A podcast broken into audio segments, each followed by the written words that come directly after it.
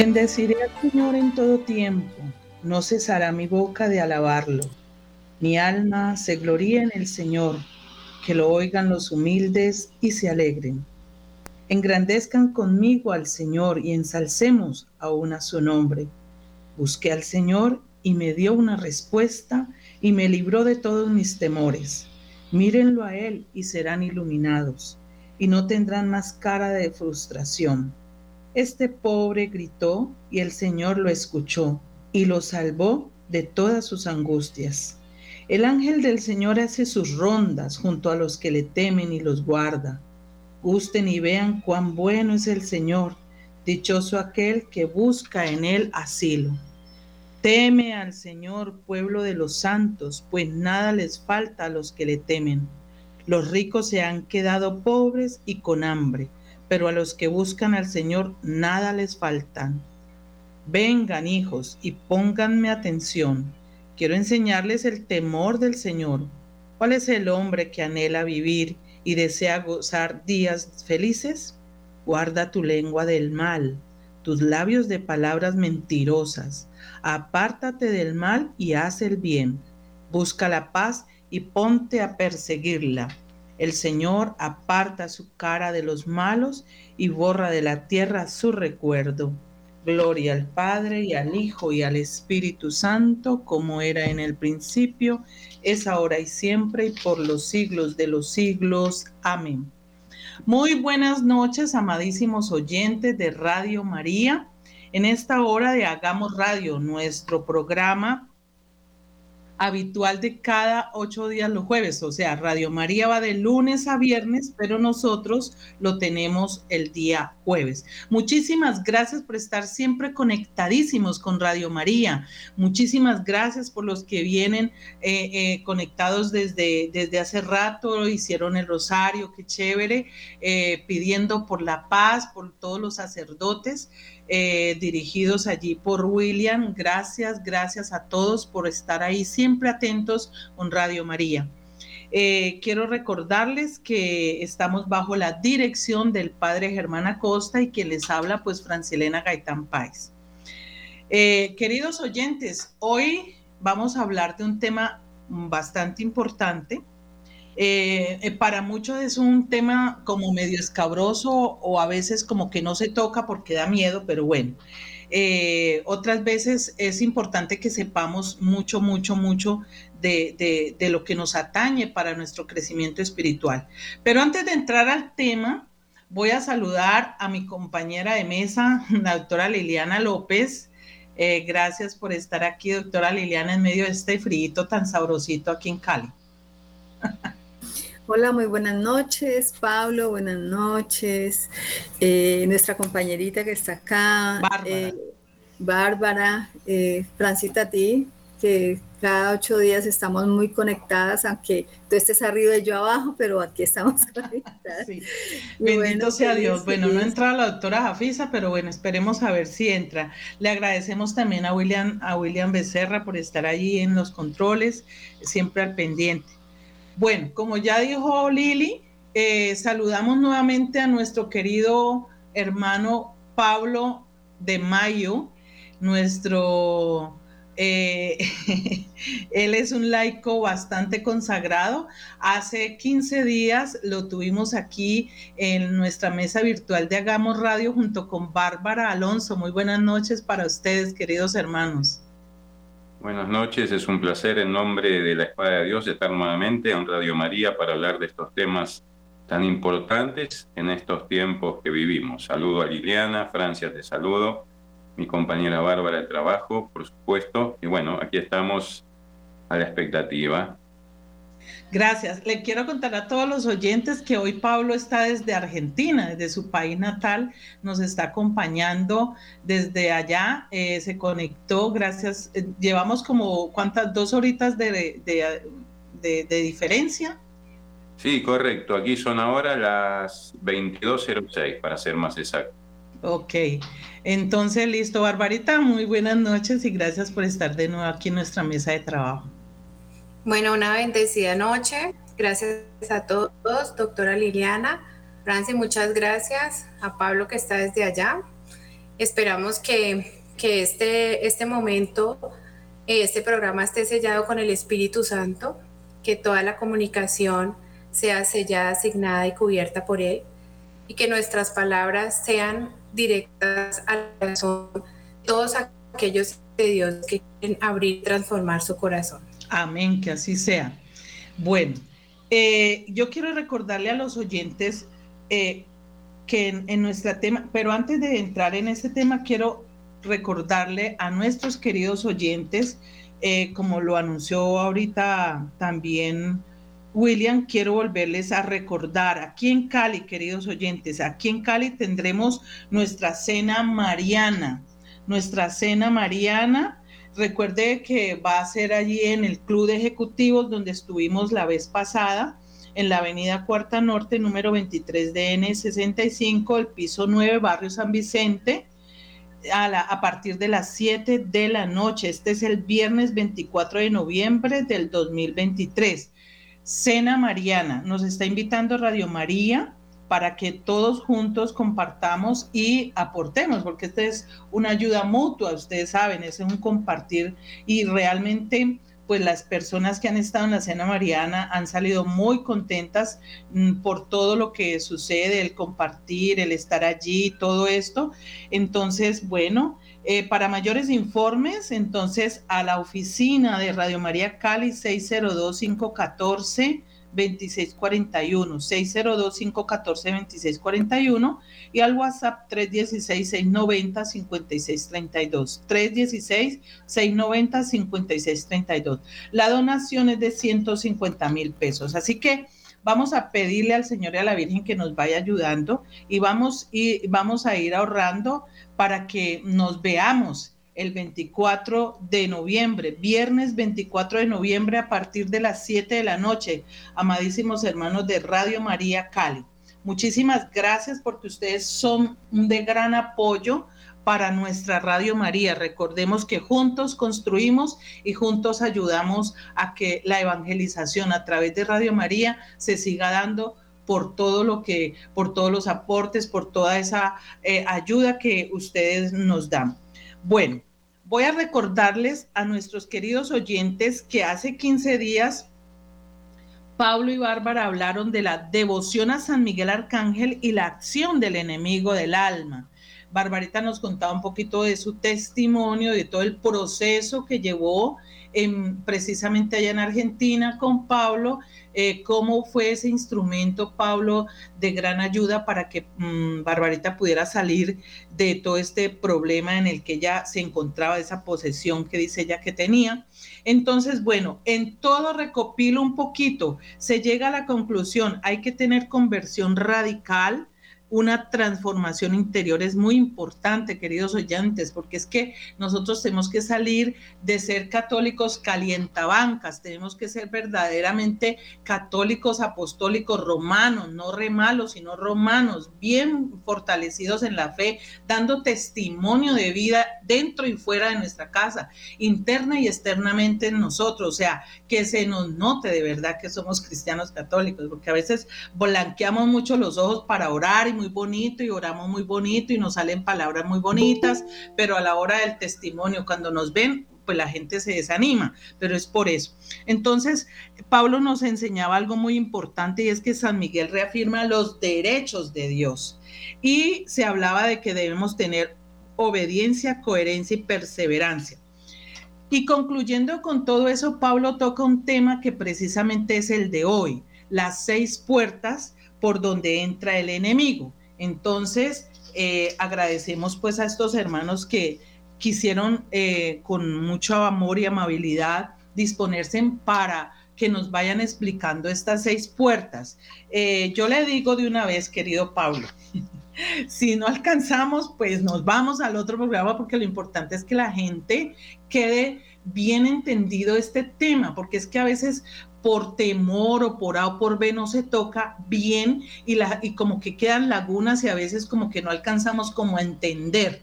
A veces los, la cogemos rápido, pero a veces no. Entonces vamos a, empezar, eh, queridos hermanos, con este tema. Y la primera puerta de la que, de la que Pablo hablaba era vivir en pecado, Pablo. Sí, exactamente. Eh, antes de entrar en estas seis puertas, me gustaría, así, este, abuelo de pájaro, explicar la acción extraordinaria del demonio para que se pueda comprender eh, después cómo en las puertas actúa este ángel caído. Claro que sí. Todos tenemos, este, por el pecado entra la acción de Satanás en el mundo y en la historia de la humanidad. Todos sabemos que el demonio actúa de dos formas. De una forma ordinaria, que es a través de la tentación, que esa la, la, la padecemos todos, y otra es a través de la forma extraordinaria, que son ya eh, formas más fuertes de influenciar en forma preternatural sobre la persona. Desde el punto de vista de la acción ordinaria, que es la tentación, es muy importante decir que Dios nunca va a permitir que el demonio nos tiente por encima de nuestras fuerzas, fuerzas naturales y físicas, porque evidentemente si no, no podríamos resistir esta tentación y caeríamos en lo que se denomina el pecado. El pecado, o sea, la tentación tiene un sabor dulce que desde el momento que mordemos ese anzuelo, como dije la vez pasada, no podemos negociar con la tentación porque casi en el 90% vamos a caer. Desde el momento que mordemos el anzuelo dulce de la tentación, ese sabor dulce se transforma en amargo porque caemos en pecado y el pecado entristece al hombre porque lo aleja de Dios. Después de esa, de esa forma ordinaria tenemos la extraordinaria, que son, digamos, los distintos niveles de ya una actuación más fuerte y específica del demonio sobre las personas, que abarca todo el plano psicosomático del individuo, ¿no? Y empezamos por lo que es la infestación diabólica, que es lo cuando el demonio actúa sobre los objetos, los lugares y los seres vivos no personales. Cuando me refiero a los seres vivos no personales, me refiero a las plantas y a los animales, ¿no? Actúa de esa manera infestándolos diabólicamente. Después ya actúa directamente sobre la persona con lo que es la vejación diabólica, que sería un ataque externo sobre el cuerpo y los bienes. Es decir, un ejemplo es cuando, por ejemplo, recibimos un golpe y no sabemos de dónde nos viene, que puede ser la acción demoníaca, o sobre los bienes de la persona, los bienes materiales, por así decir, ¿no? Cuando por ahí, este, de una forma inexplicable, se nos perjudica nuestra economía, perdemos los bienes materiales, no podemos conseguirlos, ¿no? Esa sería la forma de la vejación. Después, desde el punto de vista interior, sería la influencia u opresión diabólica, que sería un tipo de perturbación interior. Y acá se da ya en las relaciones del individuo con las demás personas. Enfermedades, problemas relacionales, laborales, emocionales y mentales, podríamos decir. Ya avanzando un poquito más, tenemos lo que es la, la posesión, en donde, eh, perdón, primero la obsesión, en donde el demonio ya fija de una manera más específica el ataque y son justamente trabajando en la mente como pensamientos persistentes negativos. Por ejemplo, la persona que se levanta y está todo el día pensando en que se tiene que morir. Ahí ya estamos frente a una obsesión diabólica. Y por último, en el último grado más alto, que sería la posesión, en donde el demonio toma el control total del cuerpo de la persona a través del sistema nervioso. Es como si lo corriera, diríamos, como si él actúa y mueve involuntariamente a la persona. Entonces, me pareció apropiado explicar los grados de acción ordinaria y extraordinaria para poder entender después en las puertas cómo actúa el demonio, ¿no? Claro que sí, claro que sí, muy importante esta aclaración porque muchas personas desconocen esto. Uno medio ha leído por ahí cositas y todo esto, pero realmente hay muchas personas que no, no, ni conocen esta, esta situación y a veces pasan cosas, pero no saben por qué les está pasando este tipo de situaciones.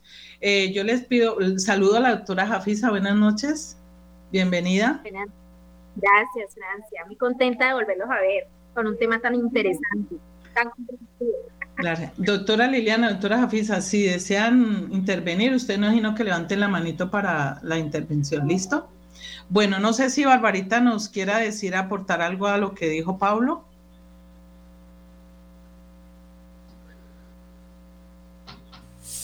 Bueno, yo solamente tengo que decir que digamos que aquí tenemos dos eh, puntos de vista, o sea, eh, digamos que lo que Pablo nos está explicando y versus, digamos, lo que yo viví y realmente eh, hay, hay muchos actuales del demonio que desconocemos y que no comprendemos y creemos que son nuestros propios pensamientos y uno se encuentra en este momento con personas que, que, dicen, no, es que yo pienso eso y resulta que no es de ellos, ¿no? Entonces, pues ahorita digamos que lo más importante eh, no es como darle esa fuerza como al tema, sino cómo, cómo están esas puertas, porque uno, mientras uno las identifique, entonces ahí puede em, empezar a analizar qué es lo que está pasando en mi vida, ¿no? Sí. Eh, es importante, mm, y me surge una pregunta, Pablo y Bárbara, no sé si las doctoras, cuando llegan ese tipo de pensamientos que dice Bárbara que no son de uno, ¿cómo se haría para distinguirse cuando no son míos, que yo, yo, cómo hago para diferenciar que, que no son míos estos pensamientos, sino que son del enemigo? ¿Cómo diferencio yo? Bueno, eh, primero que nada, cuando uno se, encuentra frente a, este, a esta sintomatología psicosomática, porque el demonio ataca, ataca la psiquis y la parte somática del cuerpo, o sea, la parte física, cuando uno tiene unos pensamientos, vamos a suponer, persistentes de suicidio, ¿no? Salvo que se encuentre frente a un plano de una enfermedad psiquiátrica, que ahí ya interviene un profesional adecuado, podríamos sospechar que está en un, eh, en un grado de actuación extraordinaria del demonio, porque Dios nos hace buenos, nos incita al bien. O sea, por el pecado original, el alma se, inclina al mal, pero eh, en primer lugar piensa bien, piensa cosas buenas. Dios hace seres humanos buenos. Entonces, en este tipo de, de imperfecciones con los pensamientos, podríamos sospechar que estamos frente a eso y hay que analizar también un poquito el antecedente de la persona, ¿no? Cómo son sus relaciones y en qué ambiente se mueve para ver por qué tiene ese tipo de pensamientos. No atribuirlo todo a un, a un plano psiquiátrico. Ah, ok. Listo. Y, también podría como yo aportar que todo lo que genere angustia, ansiedad, eh, desequilibrio, eh, como miedo, pues no viene de nuestros pensamientos, porque no nos vamos a atacar a nosotros mismos. Entonces, esa puede ser un buen indicador cuando yo tengo un pensamiento que no me genera bienestar, sino ansiedad o angustia. Entonces, ahí ya sabemos que no es de nosotros. Ok, sí está bien. Entonces, ahí vamos aclarando esto para que si de pronto alguno de nuestros oyentes está pasando por esta situación, pues ya sabe más o menos cómo poder mm, diferenciar esto, ¿no?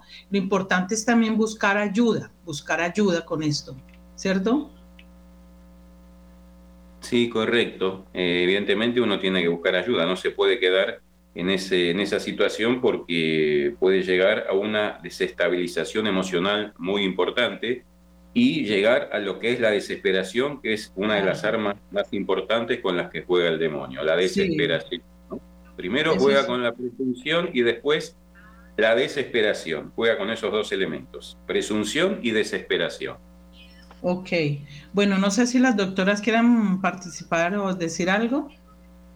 Pues a mí me parece importante eh, hablar del ser humano integral, porque a veces nosotros los que, que estudiamos un poco o estamos en el medio espiritual, anulamos el cuerpo, entonces nos sentimos espirituales y el cuerpo nada tiene que ver con nosotros.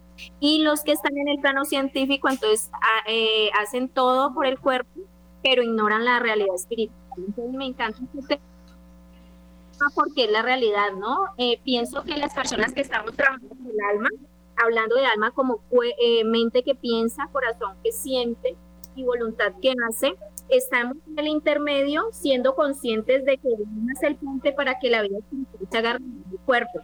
Cuando todo esto está alterado, ¿no es cierto? No podemos simplemente pensar, a ver, hay gente que llega siempre pensando en el mal y están otros que llegan siempre pensando en que es mal.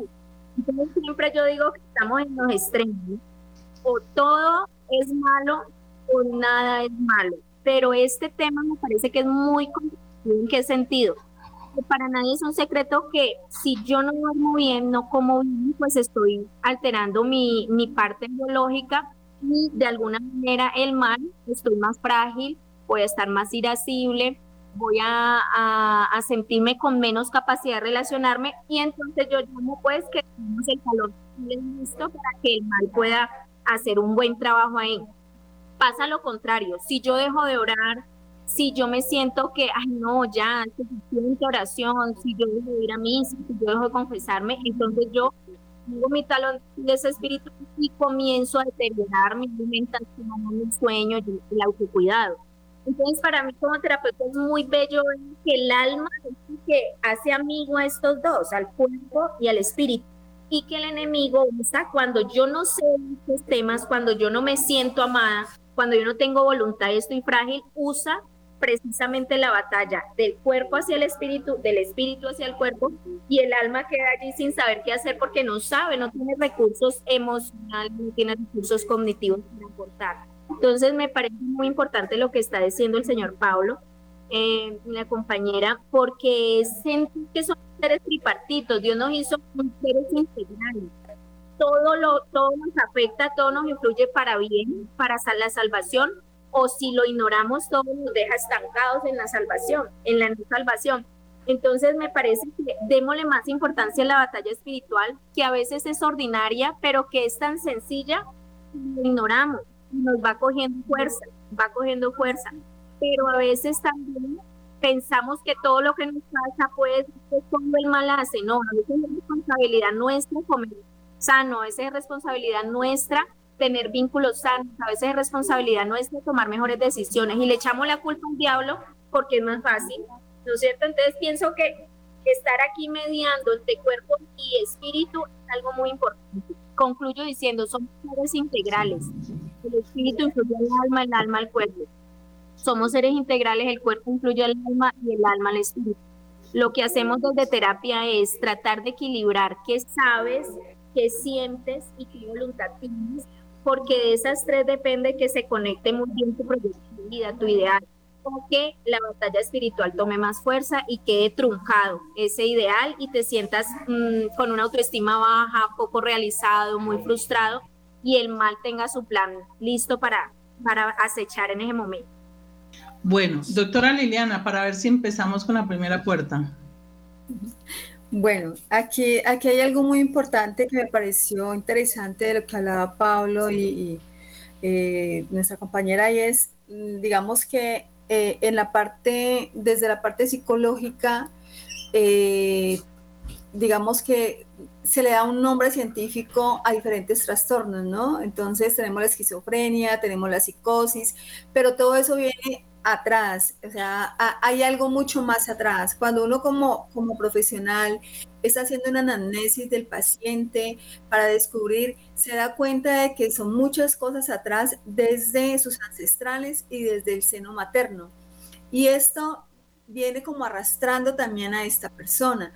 Entonces, de lo que hablamos aquí de la batalla espiritual. Entonces yo pienso que, que los profesionales también deben ahondar muchísimo en este tema porque digamos que para hacer un diagnóstico efectivo, un tratamiento efectivo, no solamente puede ser la parte científica, sino también debe de ser esa parte espiritual, porque nosotros eh, tenemos una falta, eh, lo hablaba Freud, el ser humano actúa de diferentes formas y manifiesta, es una falta, es una falta que hay en el interior, pero esa falta viene de dónde, por qué viene, entonces, si somos hechos a imagen y semejanza de Dios y nosotros profanamos nuestro cuerpo, no cuidándonos, profanamos nuestro cuerpo vistiéndonos como, eh, como lo ofrece la moda, el comercio, eh, no nos cuidamos, entonces pues ya también traemos todo eso, ¿cierto? Entonces a mí me parece que es importante y digamos como profesional es importante ahondar muchísimo más en esa historia tan profunda, tan interior, porque esto es desde el interior del ser humano para poder identificar por qué una persona entonces está sufriendo de un trastorno mental como una esquizofrenia, como una psicosis, y, una ansiedad, una depresión. es precisamente por eso. O muchas veces porque nuestro, nuestro cuerpo, nuestra está tan débil por falta de oración, por falta de, de, ese encuentro con el Señor tan profundo como un ser espiritual creado a imagen y semejanza de Dios. Entonces somos muy débiles y entonces todo lo que alrededor nuestro, pues es muy fácil que nos pueda infestar. Gracias. Bueno, tenemos dos catequistas que nos están acompañando en esta noche en la mesa de trabajo. Les damos la bienvenida también a ustedes eh, y muchas gracias. Gracias, Francita. Bien, buenas noches para todos. Buenas noches para todos. Bueno, Pablo, ahora sí, entremos con esta primera puerta, por favor, vivir en pecado. Exactamente. Bueno, antes quería un poquito cerrar lo que dijo eh, la doctora Liliana hay un refrán que dice, mente sana en cuerpo sano. No obstante, el demonio muchas veces se vale de la fragilidad emocional de la persona para atacar preternaturalmente. Entonces, es muy bueno el diagnóstico de un profesional porque el exorcista atiende todo lo que es el campo espiritual y el profesional el campo psicosomático de la persona. Entonces, muchas veces la sintomatología del demonio se asemeja casi en un 90% a las enfermedades psiquiátricas. Entonces es muy importante discernir porque no se puede tratar a una persona psiquiátrica un exorcismo porque termina peor que antes y no se, no se conduce a nada. Muy bien. La primera puerta es vivir en pecado. ¿Qué pasa cuando la persona vive en pecado? Y no asiste al sacramento de la reconciliación, ya sea porque desconoce o porque no le interesa. Esa puerta que se abre, digamos, es una puerta que está siempre abierta y que el demonio utiliza justamente para atacar preternaturalmente.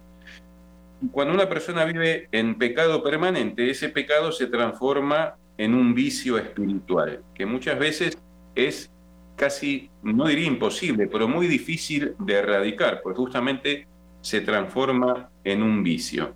Entonces, hay muchas personas que vienen, este, que acuden al exorcista o para hacer oraciones de liberación y el demonio no se va, es porque no renuncian a esos apegos desordenados o a esas ataduras morales que tienen, que, que quizás desconocen, o que por ahí conocen pero no quieren, no quieren deshacerse de ellas. Entonces es como un asidero que tiene el demonio con esa persona y no lo deja de atacar preternaturalmente. Pero hay otro punto muy importante, porque muchos dicen, bueno, a mí el demonio me ataca por esta puerta que es la de vivir en pecado, pero ¿dónde está Dios? ¿Dónde está Dios que no me protege? Y yo tengo una respuesta para esa, para, para esa pregunta que es la que generalmente se hacen todos. Dios está ahí justamente donde vos lo pusiste, afuera de tu vida.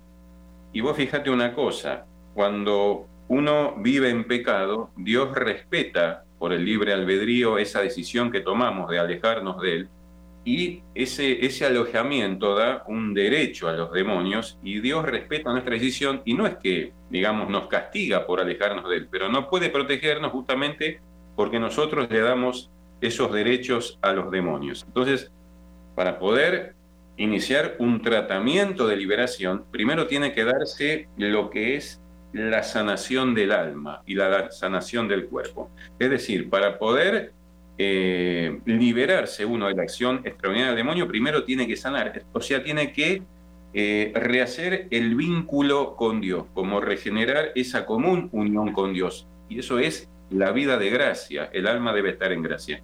Mientras no se dé esa circunstancia, la liberación no va a proceder, ¿no? Entonces, hay que tener muy en cuenta eso y, es muy a veces muy difícil, digamos, el trabajo de la conversión, porque un trabajo de conversión sí o sí implica renuncias, sí o sí implica renuncias.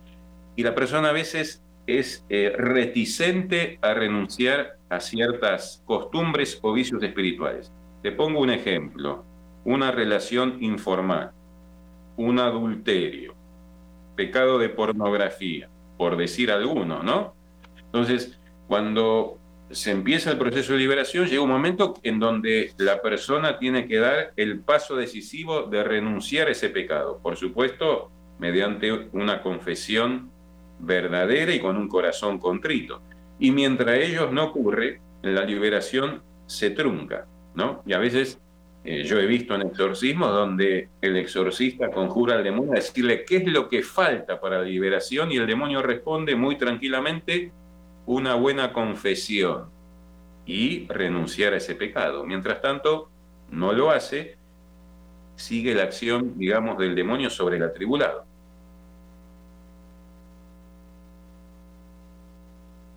Qué interesante, ¿no? Mientras no se renuncie, el demonio no se va, por mucho que yo me pare en las pestañas orando, haciendo los rezos, los rosarios, los exorcismos, no se va, porque lo que pasa es que eh, de pronto en algún momento se mm, escuché, ¿sí? El enemigo se, se retira con la oración, pero no se va. Lo que hace que se vaya es mi conversión, mi trabajo diario de conversión. Exactamente, es decir, con la oración del exorcista, con el conjuro, el demonio sale, pero la puerta al seguir abierta, después vuelve a entrar e incluso vuelve con más demonios, ¿no? Para fortalecer en, ese ataque, en ese ataque preternatural. Y me acuerdo en un exorcismo con el padre Mancuso, en donde conjuraba al demonio y el mismo demonio le respondió, no me voy porque no me lo permiten. No me voy porque no me lo permiten, porque Dios no daba la orden de que se vaya. Es decir, la última palabra siempre la tiene Dios y evidentemente faltaba algo, faltaba el paso decisivo para que opere la liberación.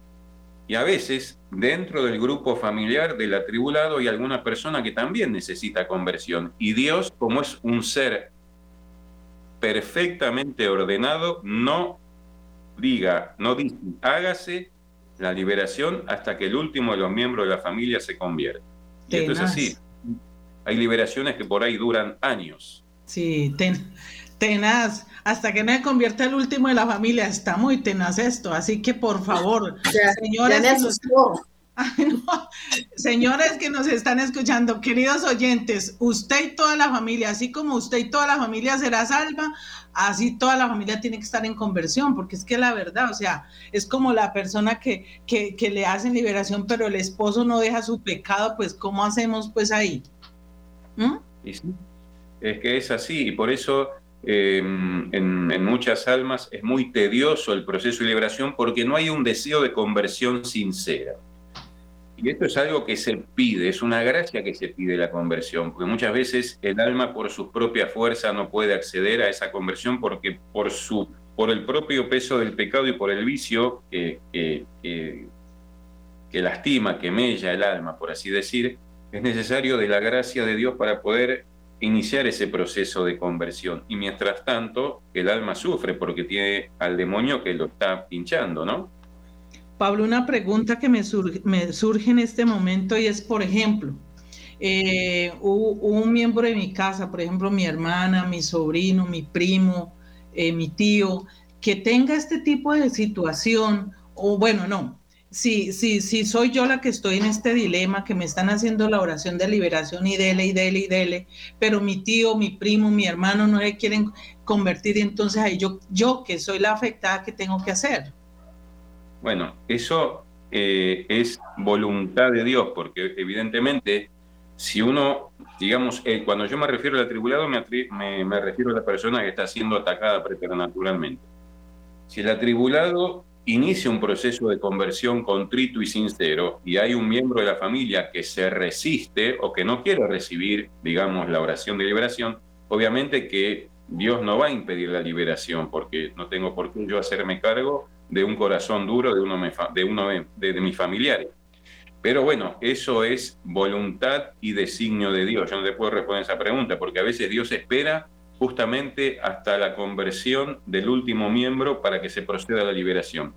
Y vos fíjate que Dios es muy perfecto en esto, ¿no? Porque justamente a veces es un tema de, sobre todo en los exorcistas de Europa, que se preguntan, ¿por qué a veces demora tanto la liberación? Yo he, yo he tenido casos con el padre Carlos Mancuso, donde había personas que durante años venían a los exorcismos hasta dos veces por semana y durante años fueron sometidos y recién, después de dos o tres años, se produjo la liberación. Y esto era porque justamente o había un pecado mal confesado o había un pecado que no se había confesado, o había que cambiar un hábito que era un vicio espiritual.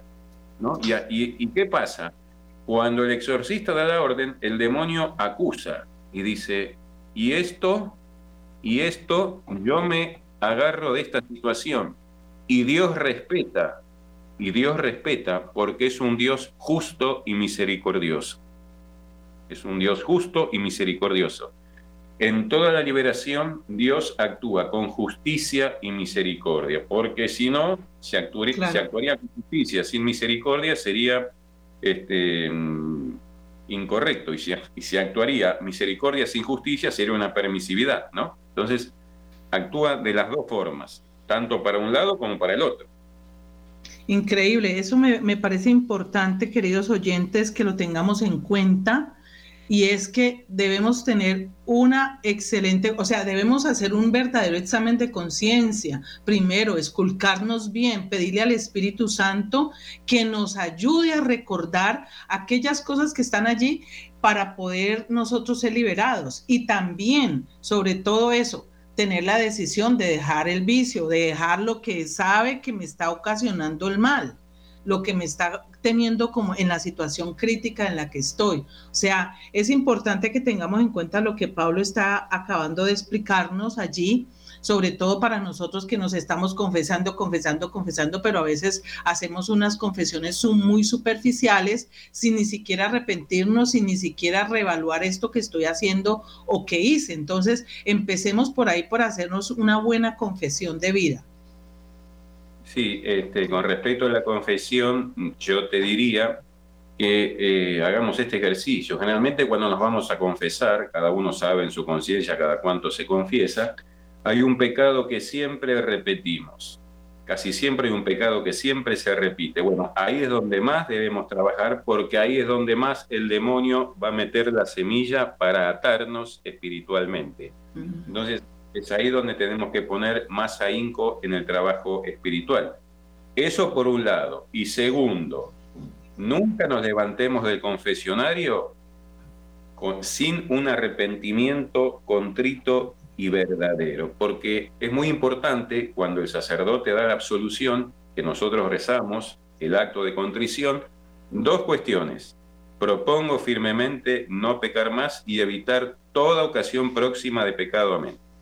Y a veces en el subconsciente, y digo esto, en el subconsciente nos levantamos del confesionario sabiendo que vamos a volver a pecar. ¿Cuántas veces pasa eso? Señor, déjame pecar, después iré a confesarme.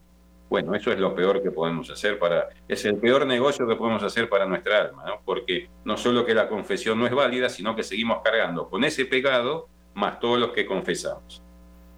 Claro, sí, porque es que la verdad a veces, eh, como el dicho que decimos, ¿no? El que reza peca y empata. Eh, esto es una cosa muy compleja de creer de que como yo tengo el confesionario, tengo, me puedo confesar, entonces yo puedo aquí hacerlo libremente, pero como yo me voy a confesar, entonces eso es pecar con con conciencia de lo que yo estoy haciendo. Eso es, yo diría, aprovecharse de la misericordia de Dios. Abusar de la misericordia de Dios. No sé, Bárbara, si nos quiere decir algo. Bueno, sí, yo sé que no, no es fácil para una persona eh, cambiar sus costumbres y su manera de pensar, pero digamos que lo digo con mi experiencia, eh, cuando yo tuve una charla que Pablo dio, que no, pues en ese momento la dio general, eh, y Pablo decía, en ese momento todos tenemos una etiqueta de nosotros mismos y, Pablo dice, vamos a empezar y nombró varias cosas, ¿no? La soberbia, el orgullo, tal. Luego dice la honestidad y yo por dentro sacaba pecho y decía, no, yo soy súper honesta. Pero cuando Pablo empieza a describir la honestidad, yo empecé a sentirme súper mal, porque era como si Dios pusiera un retrovisor de mi vida y decía, yo no he sido súper honesta. Yo llegué mal a mi casa, pero mal, y dije, cuántas cosas no pecamos porque estamos muy mal y no comprendemos que una cosa así de pequeña, de ser tan deshonesto, puede causarnos un pecado tan grande y lo tapamos y no lo confesamos. Entonces, el ejercicio ahí como para cerrar esas puertas del pecado es aceptar que somos pecadores, número uno, y número dos, decirle a Dios y a Jesús, muéstrame qué es lo que está mal en mi vida, no, no, no ahora, no, toda mi vida. Y Él empieza a mostrar con ayuno, con oración, con visita al Santísimo y te llega el pecado que tienes que confesar. Es increíble. Pero hay personas que obviamente por la comodidad, porque les cuesta, claro, yo tengo una personalidad que si a mí hoy me dicen de aquí en adelante ustedes tienen que levantar a las 3 de la mañana, mi personalidad es, yo soy radical, pero hay personas que les cuesta mucho. Pero para eso están las herramientas, la oración, para eso están los buenos sacerdotes confesores. Esa es la otra clave de buscar un buen confesor, porque hay padres que hay que pedir mucho por ellos, pero le admiten a uno pecados. Entonces, eh, dicen, no, pero es que el padre me dijo que estaba bien. No, eso no está bien. Uno sabe cuándo está bien o no. Entonces, buscar un excelente confesor, aquí en Cali, bueno, y en, en todas partes del mundo hay confesores excelentes. Entonces, yo creo que ahí es aceptar que somos pecadores y buscar ese pecado que tanto nos hace daño. Y ustedes no se imaginan, ahí uno comprende el Evangelio. Oye, yo tuve que pedirle perdón a medio mundo, pero cuando uno se da cuenta y uno entiende ya el Evangelio de Jesús, la verdad os hará libres. Y cuando uno se quita esas cargas, uno ya tiene un peso liviano. Y eso es muy importante, que cuando uno siente que superó eso, llega la paz al corazón. Gracias. Eh, me hace recordar del pecado sanduchero. Ya, ya te doy la, palabra, doctora Jafisa. Del pecado sanduchero. Mucho cuidado con el sándwich. Entonces nosotros ponemos el pancito delicioso por encima, la, la, cebollita, el tomatico, todo lo que nos gusta, pues eh, la, eh, esa, ¿cómo se llama? La verde, la lechuguita y todo el cuento y la mostaza y todo el cuento y la carne deliciosa en la mitad. Entonces uno va sacando aquí la lechuguita y va sacando a los laditos, ¿sí? Pero lo carnudo lo va dejando por pena, por miedo, por, o, porque no quiere soltar, como decía Pablo. Doctora Afisa. Bueno,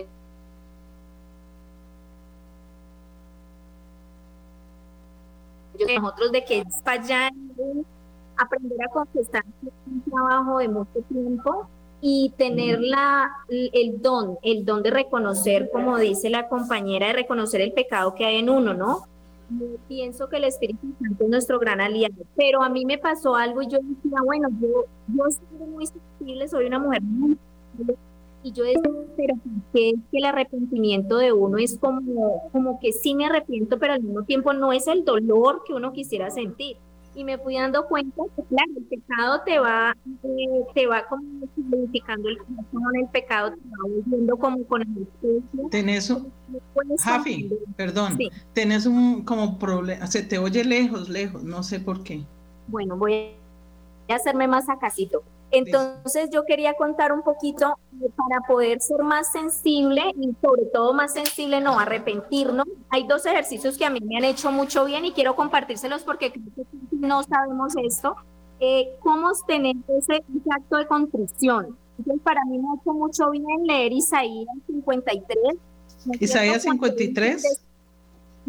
Sí despreciado por los hombres, marginado, hombre de dolores, familiarizado con el sufrimiento, uno de aquellos a los que me volteé para no verlo porque su fealdad, o sea, ese texto de Isaías describe el siervo doliente y cuando yo miro a la cruz y leo el siervo doliente y veo en la cruz mis pecados, que es un ejercicio que, que trato de invitar a la gente a hacer, ¿no? Arrodíllate frente a tu crucifijo, arrodíllate en la parroquia frente a tu crucifijo y dile, muéstrame tu dolor, Jesús, por mis pecados, porque mis pecados hasta el momento no me producen el dolor que producen Para mí ha sido muy importante la contemplación de Jesús en la cruz, ver a Jesús eh, ahí de dolor muriendo por mí y sentir que mis pecados le pesan más a Él que a mí. O sea, Señor, esos sentimientos, quiero que contigo. No solamente conocer mis pecados, sino que realmente pueda ver en tu cruz que tú lo cargas en cada moretón, en cada escupitajo, en cada parte del cuerpo. Eso me parece que es un ejercicio que no sabemos hacer y que a mí me ha hecho mucho bien para poder decir que no llore simplemente por un dolor humano, que llore por, por el amor que me conmueve de Dios al entregarse totalmente por mi conversión. Bueno. Eh, la, la, la, comunicación hoy de la doctora Javis está un poquito entrecortada, pero les voy a más o menos a dar a grandes rasgos lo que ella estaba diciendo.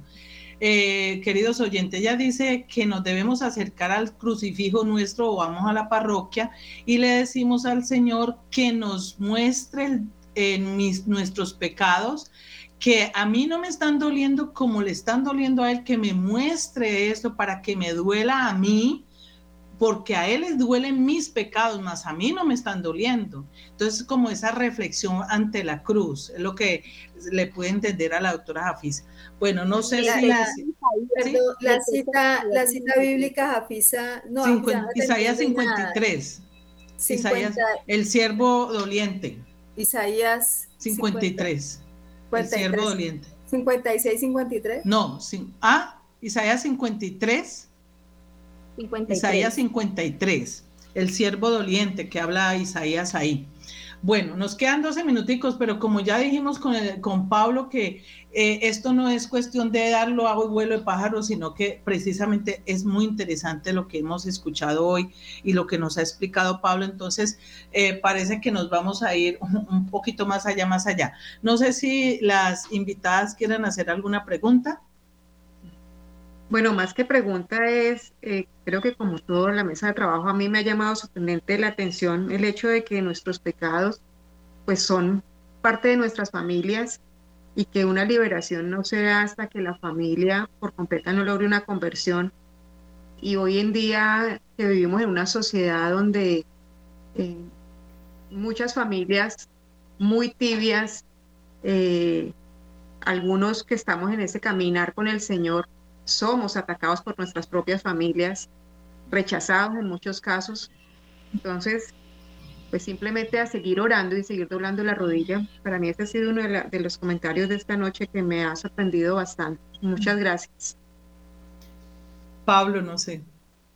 Sí, eh, bien. Bueno, yo para eh, cerrar un poquitito el tema de la primera puerta, obviamente para la segunda va a dar para otro programa, que es la de la relación con el, con el ocultismo, ahí hay mucho que hablar. Eh, ¿Cómo cerramos la primera puerta? Bueno, tenemos los sacramentos a nuestra disposición, la Eucaristía y la reconciliación son los dos elementos más importantes. La Eucaristía, ¿saben por qué? Porque Cristo está presente en su cuerpo y en su sangre y Él redime al pecador con su pasión, muerte y resurrección, redimió a todos los pecadores y los hizo partícipes de la vida eterna. Y después porque la reconciliación es decir, la confesión, es el único medio para restablecer esa gracia santificante que se pierde con el pecado, especialmente con el pecado mortal, que es donde más el demonio se engancha para atacar preternaturalmente. Y una buena confesión, ¿no? Es necesario eh, confesarse eh, con sinceridad y sin vergüenza. Cada uno puede buscar su sacerdote confesor y no tener miedo, porque muchas veces nos encontramos con personas que dicen, bueno, yo no necesito confesarme con un sacerdote, yo me confieso directamente con Dios. Bueno, a esas personas, con mucho amor les digo, decirle a Dios que te dé la comunión entonces, ¿no? Porque si no necesitas un sacerdote, para que entonces, después, ¿cómo vas a ir a comulgar? Decirle a Dios que te dé la comunión. Entonces, ¿y por qué es muy importante la confesión? Porque la confesión es mucho más poderosa que un exorcismo, porque la confesión es un sacramento y el exorcismo es un sacramental. Entonces, es el mismo Cristo quien te absuelve de tus pecados, te perdona y restaura esa gracia santificante que es importantísima y es necesaria para que la liberación llegue a su final, es decir, que se produzca la liberación. Entonces, y por supuesto también la adoración eucarística. Esos son los tres puntos fundamentales para cerrar la primera puerta, que es la de vivir en pecado y renunciar obviamente, de corazón y decididamente a los apegos desordenados y a las ataduras morales. Yo no puedo pretender una liberación si estoy en una situación de adulterio. Yo no puedo pretender una liberación si estoy en pecado de fornicación. Yo no puedo pretender una liberación si soy deshonesto en mi trabajo. O sea, hay que ser coherente. Hay que ser coherente y confiar en Dios. Confiar en Dios porque Dios es fiel. Así es. Bueno, eh, Pablo, quisiera, mm, tenemos ocho minuticos, pero, pero antes de decir chao, chao, eh, qué bueno que usted nos, nos regalara una oración para todos aquellos oyentes que están allí atentísimos a nuestro programa. Bueno, vamos a hacer tres oraciones que las vamos a hacer en latín, ¿no? Que son utilizadas por la espada de Dios en las oraciones de liberación. in nomini Patris et Filii et Spiritus Sancti. Amen. Pater noster, qui es in celi, sanctificetur nomen tuum, adveniat regnum tuum, fiat voluntas tua sicut in cielo et in terram. Panem nostrum quotidianum da nobis odie, dimite nobis debita nostra, sicut et nos dimitimus debitorimus nostrum, et ne nos inducas en tentationes, e libera nos a malo. Amén. Ave María, gracia plena Dominus tecum, benedicta tu in mulieribus, e benedictus fructus ventris tuis, Iesus. Santa María Mater Dei, ora pro nobis peccatoribus, nunc et in hora mortis nostre. Amén. Gloria Patris et Filii et Spiritus Sancti, sicut era in principio nun en sempre, et in saecula saeculorum. Amén. Sante Micaele Arcangele, defendenos in. Contra nequitiam et insidias, diaboli et presidium, imperetili Deus, supplices deprecamus, tuque princeps militia celestis, satanan aliosque spiritus malinius, quiat perditionem animarum, per vagantum in mundo, divina virtutem in infernum detrude. Amen. Gladius Dei virtutem, inis spiritus divinus, ferrum in spiritu Dei, transgreditur, purificat, puriter lavit, quatenus perfidus hostis, mici fortitudo fliorum Dei, sunt stabat Dominus. Espada de Dios, fuerza de Dios, fuego del Espíritu Santo, acero divino hecho con el aliento de Dios. Atraviesa, purifica, limpia, lava, expulsa al pérfido enemigo Danos la fortaleza de los hijos de Dios y ponnos de pie delante del Señor. Amén. Ad maiores Dei gloriam Deo gratias. In nomini Patris et Filii et Spiritus Sancti. Amén. Amén, amén, amén. Bueno, muchísimas gracias eh, por esa oración tan fuerte y sabemos que el latín es la lengua de la iglesia y al enemigo no le gusta, entonces se retuerce más cuando es en latín. Exactamente, es la lengua oficial de la iglesia. De hecho, el ritual de exorcismo, el más utilizado, es un ritual del año 1614 que está en latín, bajo el pontificado de Paulo V, así que es muy efectivo, muy efectivo. ¿1614? Exactamente, bajo el pontificado de Paulo V. Bueno, listo. No sé si Barbarita quería aportar algo para ir cerrando ya. Bueno, yo sí quería contar una experiencia chiquita frente a una confesión. Yo fui con una devota que tenía un pecado sin confesar hacía 10 años. Yo tuve una experiencia muy bella que Dios me permitió ver. Si en el momento el sacerdote levanta la mano, salen los rayos de la misericordia. Y yo en ese momento dije, Dios, es Cristo el que da la absolución. Y yo sentía cómo ella se liberaba y cómo esos rayos la tocaban. Y yo en ese momento decía, Señor, si las personas pudieran ver esto, creo que los confesionarios estarían totalmente llenos todos los días. Porque no es el hombre que está confesando, es Jesús el que da su misericordia. Así que mi invitación de corazón para todos los que nos escuchan es vayan al confesionario, vayan y verán la diferencia de tener el alma en paz y tranquila. Exacto. ir al confesionario con la actitud de verdadera conversión, de verdadero arrepentimiento. Hay unos cinco pasos de, para prepararse para la confesión, ¿cierto? Que es eh, hacer el análisis de, sus pecados, el estudio, eh, todo, hacer un ejercicio de, de hacer un recorrido. Segundo es como esa compunción, sentir de verdad que yo he ofendido a un Dios que no merece que yo lo maltrate con mis acciones.